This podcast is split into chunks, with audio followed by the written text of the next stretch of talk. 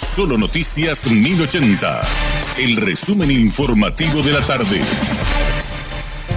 Hola, soy Richard Toñanes y este es el resumen informativo de la tarde. El fiscal Osmar Legal habló con Radio Monumental y dio detalles sobre la imputación de la fiscal Ana Girala por cohecho pasivo agravado y asociación criminal.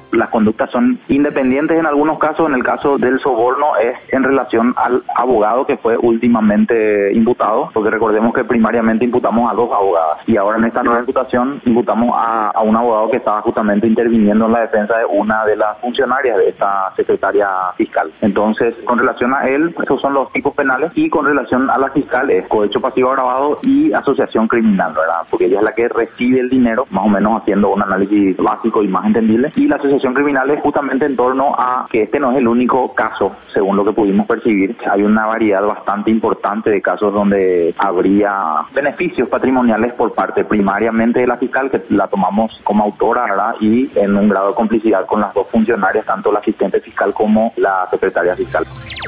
La Cámara de Senadores aprobó con modificaciones el proyecto que establece el horario oficial de la República del Paraguay y lo que implica que seguiremos teniendo un horario de invierno y otro de verano. De esta manera, la hora se atrasa el próximo domingo 26 de marzo y se adelanta el primer domingo del mes de octubre.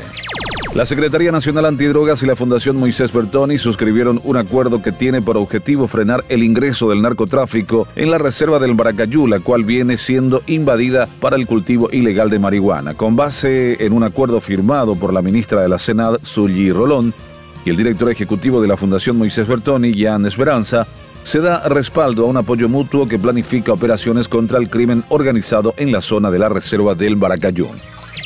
La jueza Cintia Lovera ordenó que Gregorio Papo Morales sea remitido a la Penitenciaría Nacional de Tacumbú y fijó una nueva audiencia preliminar en el caso que lo investiga por el asesinato del joven Robert Fabián Marín. En la misma causa también está procesada la pareja de Morales, Cintia Ojeda Burgos, por omisión de auxilio, omisión de avisar sobre un hecho punible y frustración a la persecución y ejecución penal. Este fue nuestro resumen informativo, te esperamos en una próxima entrega. La información del día aquí, en Solo Noticias 1080.